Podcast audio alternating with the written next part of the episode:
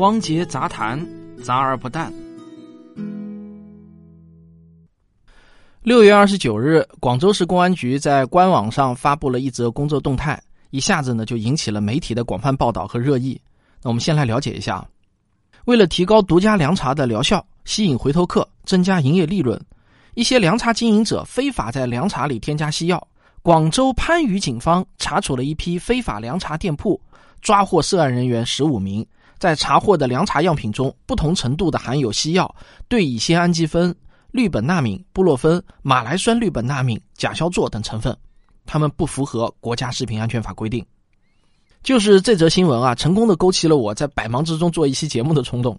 这是因为呢，假如你不了解内幕也就罢了，真的去做一番认真的调研，你绝对会吓一大跳的。你看到的这个新闻，仅仅只是一个可怕的灰色产业的冰山一角。假如把水面下的那个巨大的暗黑部分都翻出来，是会令人感到恐惧和窒息的。我还是先从凉茶给你讲起啊。我先给你讲一些基本的医药知识。为什么这些商家要往凉茶中添加化学药呢？因为广东凉茶不仅是一种普通的茶饮料，它还被列入国家级非物质文化遗产。传统的凉茶不仅仅是茶，还添加了很多中草药成分。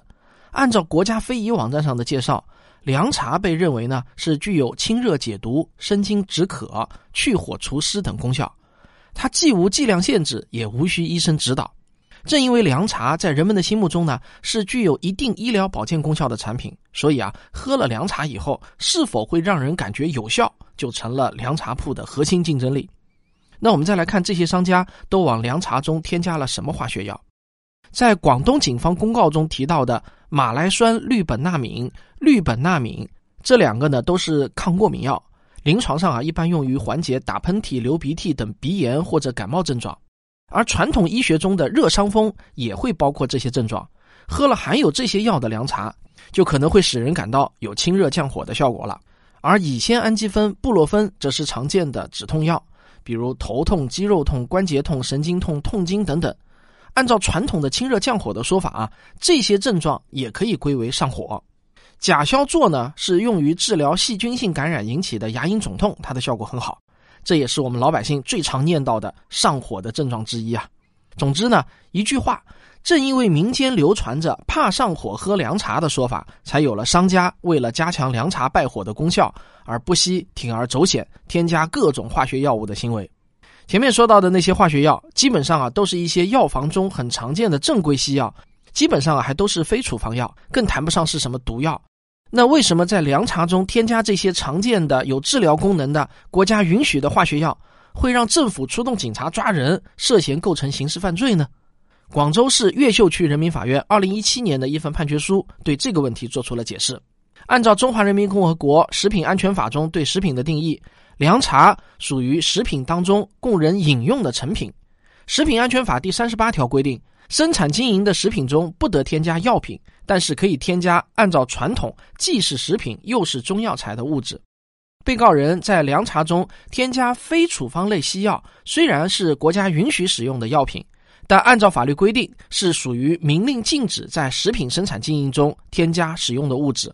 因此被告人的行为就构成了生产销售有毒有害食品罪。如果大家留心的话，像这样的在凉茶中添加化学药物的案件，每年都有类似的判决呢。在中国裁判文书网上能搜索出很多，可以说是屡禁不止啊。但是你可能不知道的是，这仅仅只是在食品、保健品、药品中非法添加化学药物的冰山一角，水面下面还有一个巨大无比的灰色产业链。我下面给你列举几个远比凉茶行业严重的多的重灾区。我的目的呢是提醒您和您周围的亲朋好友切莫上当受害。重灾区一：减肥茶、减肥药等各种花式减肥产品。一九九七年，美国的雅培制药公司发明了一种新药，叫西部曲明。这是一种作用于中枢神经系统的食欲抑制剂。通俗的说呢，就是一种口服减肥药，它可以降低人的食欲，从而达到减肥的目的。但是啊。在上市之后，研究者就发现了在临床试验中没有发现的很多严重副作用。有部分人在使用西部曲明后，可能出现高血压以及脉搏跳动加快，他们患心脏病的风险也会增加。还有更少一部分人呢，会出现心律不整、皮肤感觉异常、情绪化，比如过度兴奋、迷失、伤心、激动等等，极少数啊，甚至还会出现自杀的念头。这些严重的副作用，往往只有在大规模的人群中使用才会被发现。因此呢，二零一零年，包括我国在内的世界主要国家都宣布废止该药品的许可证，已上市的必须要召回。可是啊，西部取名却为无良商家打开了一扇非法谋取暴利的大门。我给你举一个例子啊，二零一八年六月，新华网就报道，朱女士购买了一款网红减肥药，名为“左旋肉碱咖啡王”。在网上，喝着咖啡就能减肥是这款假药的销售噱头，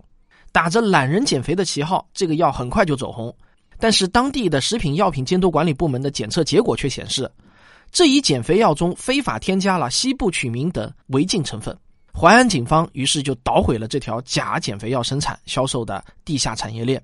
现场呢更是查获了假减肥药八吨，另外还查证出大约有十吨已经售出了。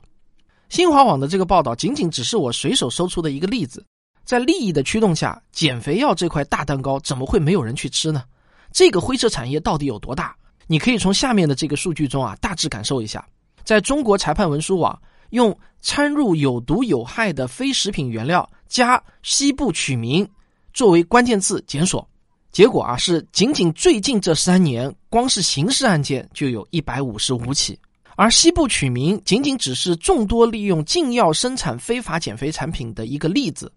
与西部曲明类似的还有酚酞、麻黄碱、咖啡因、呋塞米、芬弗拉明以及各种利尿剂，它们都被用来包装成各种高大上的减肥产品。虽然市场上呢确实也存在着一些国家药监局批准的减肥药，但是我个人强烈建议大家对任何口服减肥产品都要保持充分的警惕。有两个原因：第一，你很难判断它有没有偷偷的添加禁药；第二，即便是合法药，也存在今后被召回的风险。这在减肥药领域啊概率较大。国际上公认的最健康有效的减肥方式呢，就是六个字：管住嘴，迈开腿。啊，当然不容易做到啊，我也不例外。重灾区二，各种降糖类的产品，与减肥药类似，在糖尿病人的降糖类产品中，也是非法添加禁药的重灾区。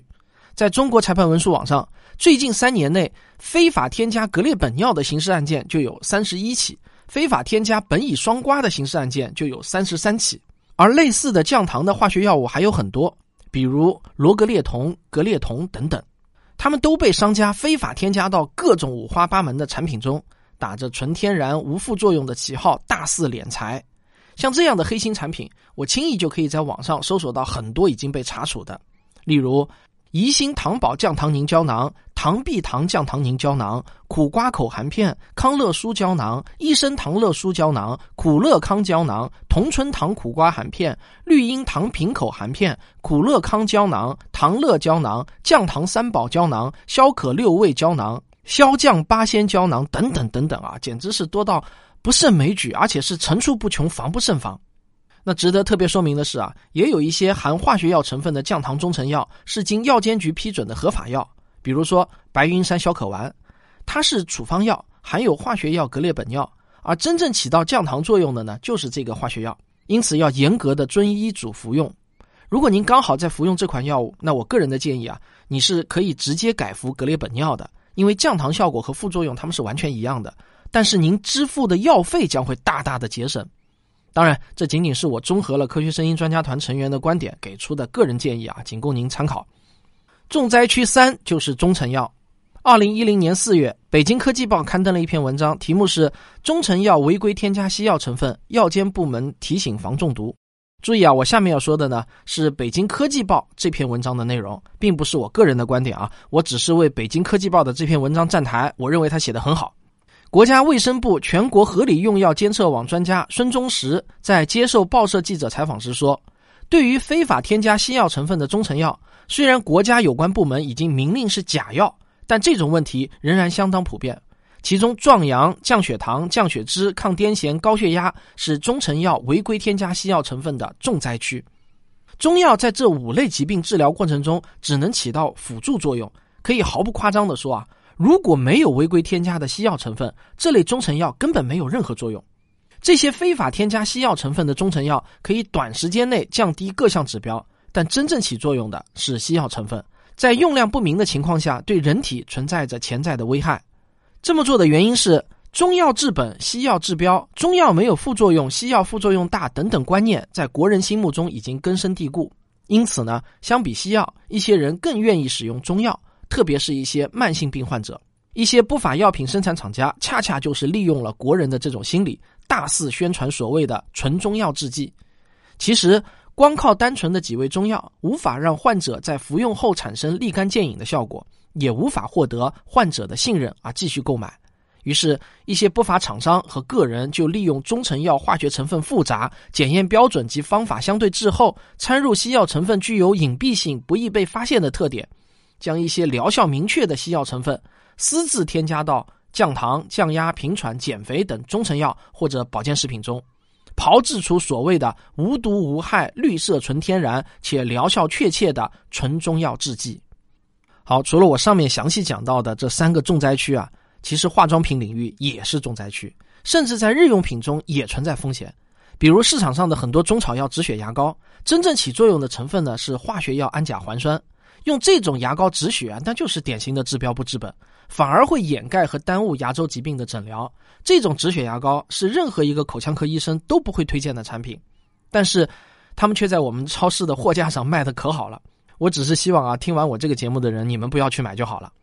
好了，说了那么多令人糟心的事情啊，最后呢，我还是要讲点令人欣慰的。令我感到欣慰的是啊，我看到这几年呢，国家在不断的加大打击中成药中非法添加化学药的行为。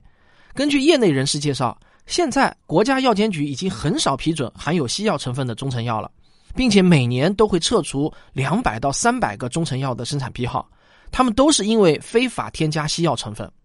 市场上挂羊头卖狗肉的中成药，那已经是越来越少了。只是在还没有到清零的那一天啊，我们始终不能放松对中成药的警惕。好，这就是本期的汪杰杂谈。每一个看似简单结论的背后，其实并不那么简单。咱们下期再见。啊，最后回答一下很多听众对我的关心啊，他们说你总是在更新杂谈，这个科学有故事的正片什么时候做啊？很久没有更新了，请大家稍微耐心一点啊，很快就来了，估计下周就来了。呃，科学有故事年度的一个大专辑啊，当然是讲科学史故事的啊，马上就要来了。这个呢，咱们先暂时卖个关子，下期节目就会宣布。